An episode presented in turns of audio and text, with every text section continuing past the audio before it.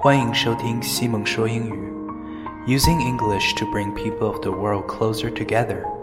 常待在一个地方，我们会以为身边的就是整个世界，可是我们的世界会慢慢的变小。这里 Simon 用英语为你打开另一个世界。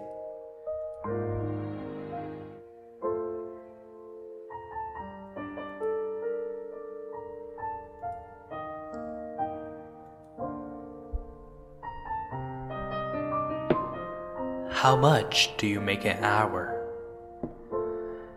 Daddy, may I ask you a question? Yeah, sure. What is it? Daddy, how much do you make an hour? That's none of your business. Why do you ask such a thing? I just want to know. Please tell me how much do you make an hour? If you must know, I make $100 an hour. Oh, Daddy, may I please borrow fifty dollars? The father was furious. If the only reason you ask that is so you can borrow some money to buy a silly toy or some other nonsense, then you march yourself straight to your room and go to bed. Think about why you are being so selfish. I work hard every day for such this childish behavior. The little boy quietly went to his room and shut the door.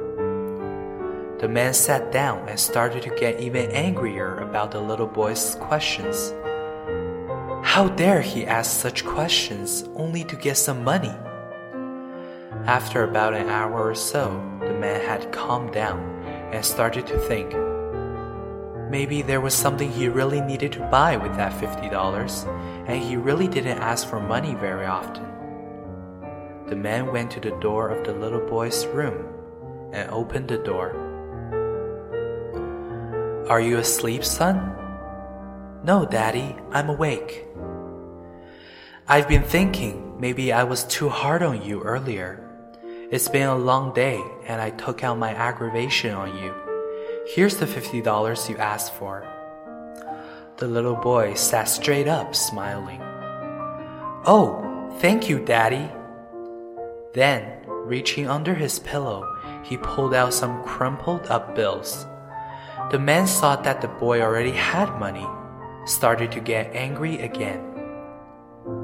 The little boy slowly counted out his money and then looked up at his father. Why do you want more money if you already have some? Because I didn't have enough, but now I do.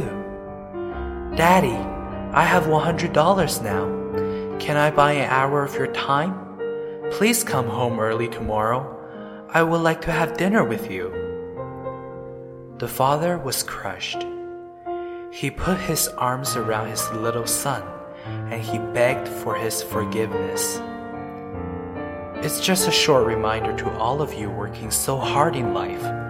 We should not let time slip through our fingers without having spent some time with those who really matter to us, those close to our hearts. Do you remember to share that $100 worth of your time with someone you love? If we die tomorrow, the company that we are working for could easily replace us in a matter of days. But the family and friends we leave behind will feel the loss for the rest of their lives. And come to think of it, we pour ourselves more into work than to our family.